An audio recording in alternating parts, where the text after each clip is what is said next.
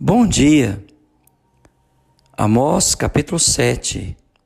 Nós temos enfatizado quando o povo minimiza Deus nas suas vidas, quando o povo volta as costas para o Senhor e se entrega a toda sorte de pecado, Deus se levanta em juízo. E aqui nos primeiros versículos do capítulo 7, Deus enfatiza o seu juízo, primeiro, uma praga de gafanhotos, tirando o tributo do rei, então Deus está ferindo o Estado de Israel e o sustento do povo. Então Deus não só feriu o povo, Deus também feriu o, o Estado, que no momento era governado por Jeroboão II. Isto me fez ver o Senhor Deus, que ele formava gafanhotos ao subir o rebento da erva seródia. E era a erva seródia depois de findas as ceifas do rei, que era o tributo que o povo pagava ao rei, agora consumido pelo gafanhoto que o Senhor formou. Tendo eles comido de toda a erva da terra, disse eu. Então, o Estado foi atingido, o povo foi atingido pela praga de gafanhotos, o rei não recebeu o seu tributo, os seus impostos, e o povo ficou extremamente no estado de fome. Então o profeta Amós ora, ele pede ao Senhor: Senhor Deus, perdoa, rogo-te, como subsistirá Jacó? Pois ele é pequeno. Então o Senhor se arrependeu disso. Não acontecerá, diz o Senhor. Então, o que não acontecerá? A destruição do pequeno remanescente. Mas Deus fere o Estado de Israel. Deus fere a liderança de Israel. E Deus fere o povo com essa praga de gafanhotos. Mas Deus poupou o pequeno remanescente por causa da oração do profeta Amós. No verso 4, e isto me mostrou o Senhor Deus. Eis que o Senhor Deus chamou o fogo para exercer a sua justiça. E este consumiu o grande abismo e devorava a herança do Senhor. Quem chama o fogo? O Senhor. O que estava sendo consumido? A herança do Senhor, o povo do Senhor. Então disse eu: Senhor, Deus, cessa agora como subsistirá Jacó? Pois ele é pequeno. E o Senhor se arrependeu disso. Também não acontecerá, diz o Senhor, Deus. Mostrou-me também isto, e eis que o Senhor estava sobre um muro levantado a prumo, e tinha um prumo na mão. O Senhor me disse: Que vês tu, Amós? Respondi: Um prumo. Então me disse o Senhor: Eis que eu porei o prumo no meio do meu povo de Israel, e jamais passarei por ele. Mas os altos de Isaque serão assolados e destruídos os santuários de Israel. Levantar-me-ei com a espada contra a casa de Jeroboão. Então, Deus, ele realmente estabeleceu o juízo sobre a casa do rei Jeroboão II. E Deus não só estabeleceu o seu juízo sobre as autoridades que deveriam conduzir o povo no temor do Senhor, como feriu o povo. Mas diante da oração do profeta Amós, Deus poupou um pequeno resto, ou o remanescente de Israel. A oração faz com que Deus mude de ideia, faz com que Deus mude o seu juízo. Deus tinha já estabelecido exterminar de vez a nação de Israel, mas por causa da intercessão de Amós, Deus poupa um remanescente justo. Mas a casa do rei foi atingida, a nação como um todo foi atingida pela praga de gafanhotos, como também foi atingido pelo fogo. Mas o remanescente, Deus poupou. Eu tenho visto como o fogo tem devorado as nossas matas.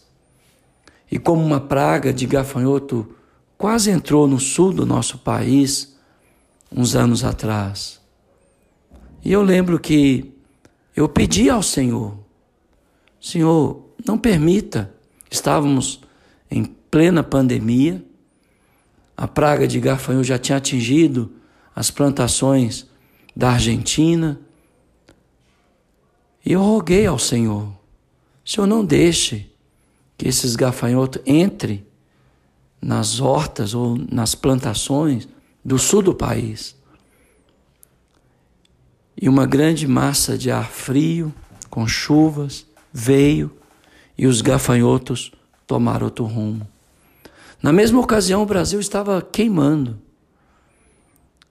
E eu estava em viagem, uma cidade próxima aqui da cidade de Betim, e eu vi as serras queimando, os animais sofrendo, e de novo, eu orei ao Senhor. E eu falei, Senhor, cessa o fogo. E o Senhor, na sua benevolência, tirou o fogo e mandou as chuvas. Eu estou dando esse testemunho porque eu orei ao Senhor. E as pragas de gafanhotos que atingiram as plantações na Argentina e em outros países da América Latina, não entrou no território brasileiro. Eu lembro de ter orado ao Senhor e pedir ao Senhor que livrasse a nação daquele flagelo, uma vez que a nação já estava mergulhada no flagelo da pandemia e também no flagelo do fogo. Porque eu não vejo essas coisas como coisas naturais. Eu vejo particularmente como intervenção divina, como juízo de Deus sobre a humanidade para destruir? Não, para salvar. Quem? O justo, o pequeno resto, o remanescente, dando oportunidade também para o povo se arrepender. Eu não sei quantas pessoas oraram a favor disto. Eu não sei quantas pessoas converteram ao Senhor. Eu sei que o Senhor chama as pragas e o Senhor chama o fogo para estabelecer o seu juízo ainda hoje, no nosso tempo, como ele fez no tempo do profeta Amós. Mas Amós intercedeu, e porque Amós intercedeu, Deus fez cessar a praga de gafanhotos e Deus fez cessar o fogo. Mas Deus mediu o seu povo com um prumo.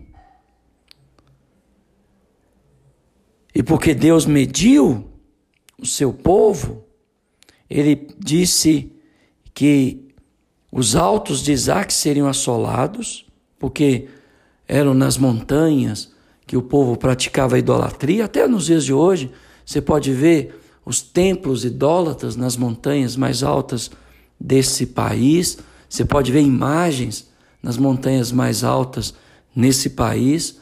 Então, Deus disse: Eu não vou poupar os altos de Isaac, eu não vou, ah, eu não vou mais entrar nas terras de Israel Mas eu vou assolar os santuários de Israel. E eu vou levantar a espada contra a casa de Jeroboão.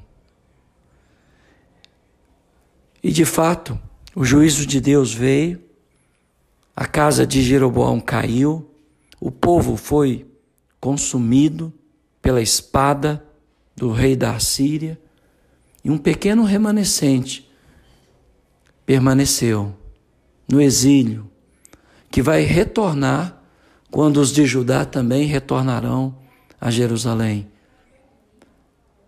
Deus sabe manter o juízo sobre os ímpios e maus, mas ao mesmo tempo, Deus livra o justo, porque ele é bondoso e misericordioso. E então, a partir do verso 10, o profeta Amós sofre uma grande oposição de um sacerdote de Betel. Deus já tinha avisado que ia visitar Betel, Deus já tinha avisado que ia visitar Beceba, que Deus, Deus já tinha avisado que ia visitar Gigal, cidades importantes dentro da história da nação de Israel, mas que se tornaram centros de idolatria.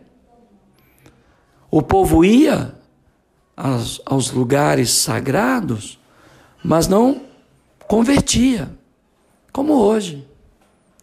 O povo continua indo às igrejas, continua indo aos lugares sagrados, continuam visitando ah, ah, áreas sagradas, mas o povo continua na sua ganância, na sua violência, na sua idolatria, na sua imoralidade, no seu pecado.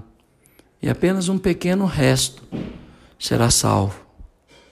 Porque Deus, nestas visões aqui do fogo, do gafanhoto, Deus tirou estas punições do povo, mas Deus não poupou a casa do rei, feriu pela espada a Síria.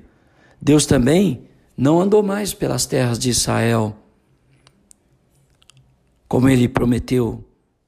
E Deus feriu os santuários de Israel, colocando abaixo e, e acabando com a idolatria na casa de Israel. Ainda Judá existe, ah, de fato, com a invasão assíria, somente Jerusalém fica de pé.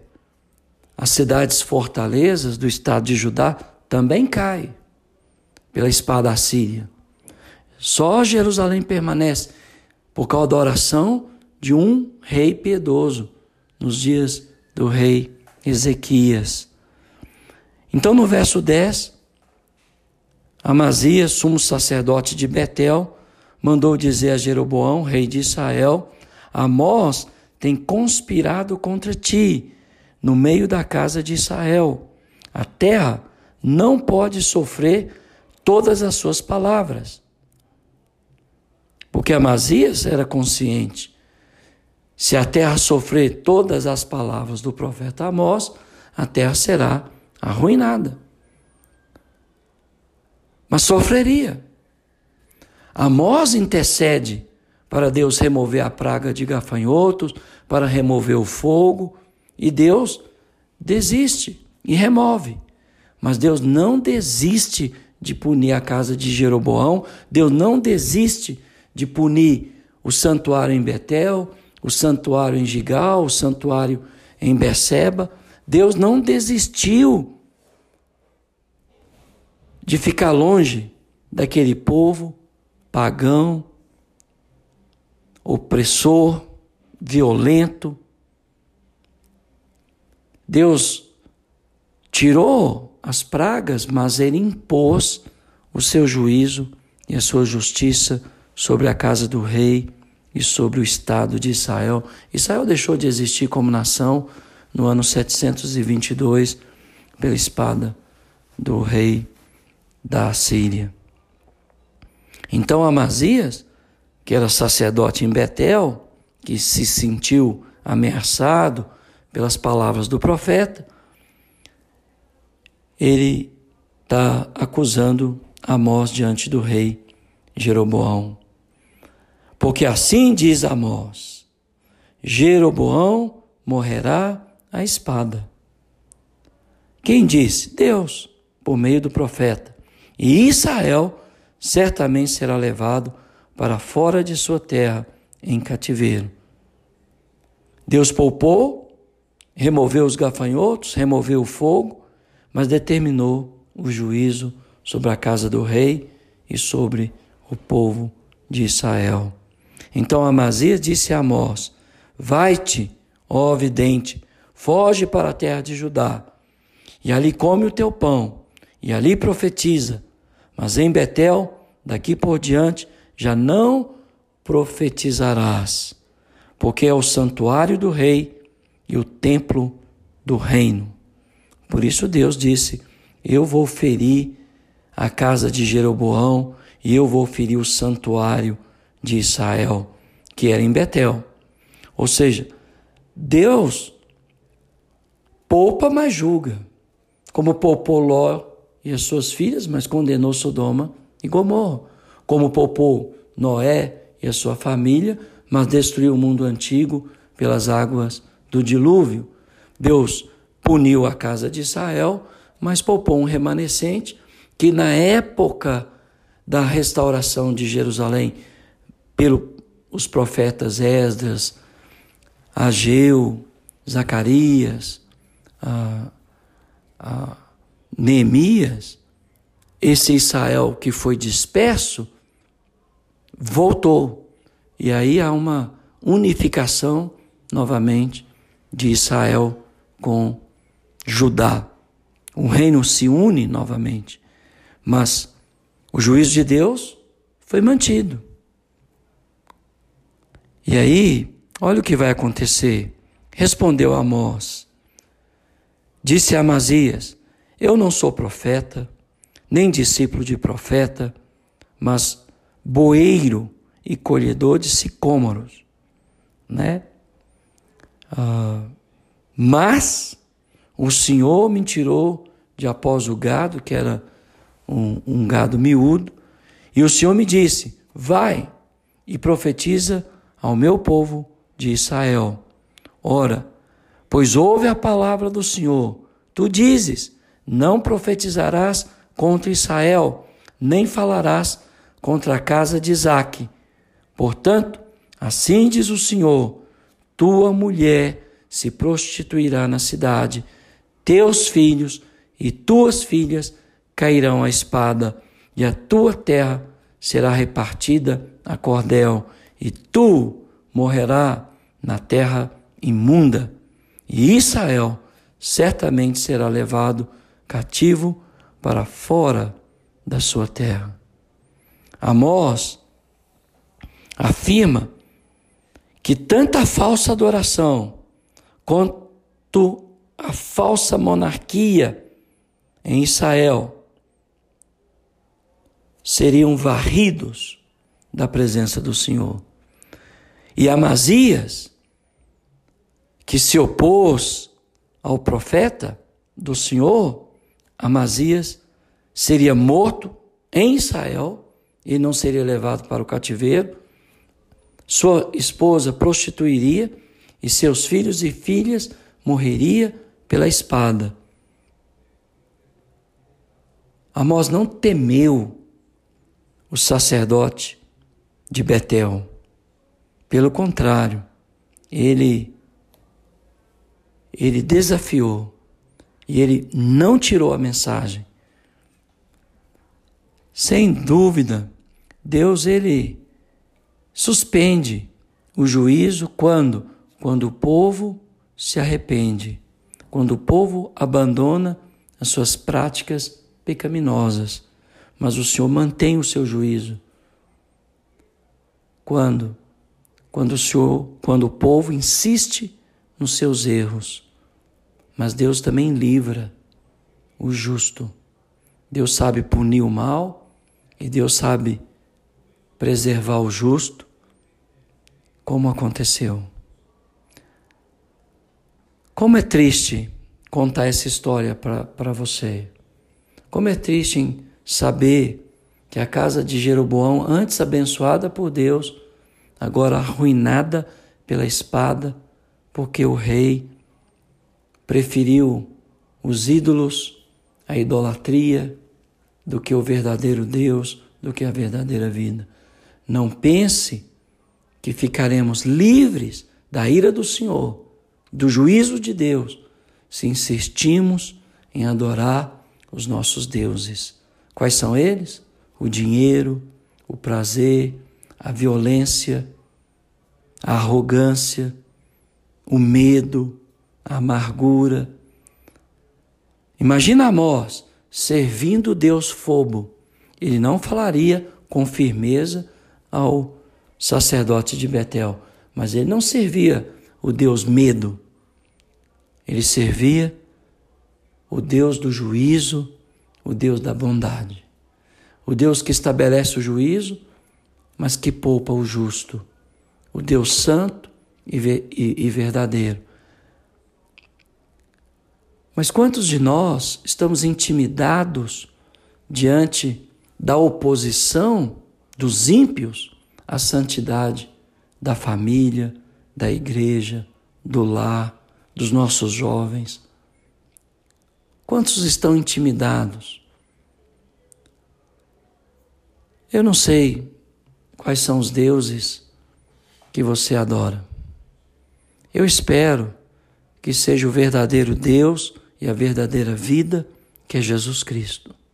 Se é o prazer, se é o dinheiro, se é, se é a violência, se é a vaidade, se é a, a beleza, né? A, Afrodite era a deusa da beleza. Tanto é que as irmãs de Éfeso estavam se empetecando toda para chegar na, na, na reunião do Senhor, na ceia do Senhor, lá na cidade de Éfeso. Paulo fala isso em 1 Timóteo. As mulheres estavam seguindo o exemplo das sacerdotisas de Diana, deusa dos Efésios, deusa da beleza. E hoje, quantos têm cultuado o corpo? Muitos têm morrido no processo. E aí tem responsabilizado médicos. Será que Deus não está punindo? Pense nisso. Às vezes nós esquecemos que o nosso Deus, ele veio trazer espada à terra. Ele veio causar inimizade entre o filho e a sua mãe. Ele veio trazer inimizade entre a nora e a sua sogra. Ele veio trazer divisão na família. Porque há aqueles que querem fazer a vontade do Senhor e aqueles que não querem. E os que não querem sempre se opõem aos que querem ou criam dificuldade para aqueles que querem. Às vezes nós achamos que Deus veio trazer a paz, mas o próprio Jesus falou: Eu vim trazer a espada, eu vim separar. E no último dia, ele vai separar o marido da esposa, a esposa do marido, os pais dos filhos. Os ímpios sofrerão a sua ira e a sua indignação. Os justos resplandecerão como o sol do meio-dia. Mas Deus vai separar. E é uma mensagem que a gente não gosta de ouvir. Mas é a palavra de Deus. Deus falou: Eu vou visitar o santuário de Betel, ou de Israel, eu vou visitar a casa de Jeroboão pela espada, eu vou visitar os altos de Isaac, onde eles praticavam a idolatria. Eu não vou passar mais por meio de Israel, mas eu vou ouvir a sua oração, Amós, e eu vou poupar o pequeno Jacó, o pequeno remanescente. Eu vou poupar o justo. E os justos de Israel foram poupados. Mais tarde eles retornam para a cidade de Jerusalém, junto com os exilados de Judá na Babilônia. E une novamente. E a nação se torna gloriosa e a lei do Senhor e a palavra do Senhor sai da cidade de Jerusalém e as nações da terra, na época de Zacarias, dez não-judeus agarravam na orla de um judeu para implorar ao judeu, dizendo: Me leve à casa do Senhor, porque nós temos ouvido o quanto o Senhor é bondoso para convosco. Isso aconteceu. Israel destruída. Judá, 49 cidades fortaleza destruída pela espada assíria. Jerusalém permanece de pé, como um palhaço num pepinal, como um palhaço numa plantação de milho. E Deus poupa a cidade de Jerusalém por causa do rei Ezequias, que colocou diante do Senhor a ameaça de Senaqueribe, rei dos assírios. E Deus fere o exército assírio. Depois que eles passaram pelas terras de Israel e destruíram, depois que eles destruíram as fortalezas de Judá, eles chegam nos portões de Jerusalém, insultando o Senhor, fazendo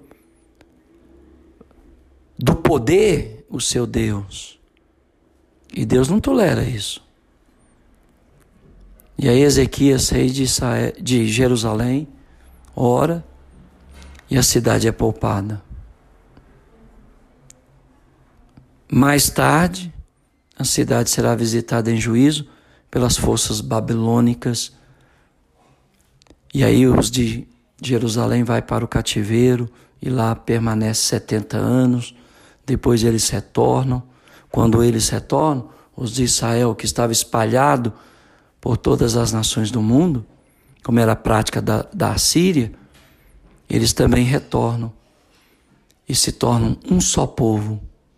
E a lei e a palavra do Senhor prospera na cidade, e as nações vêm e aprendem a lei do Senhor e a palavra do Senhor nos dias do profeta Zacarias.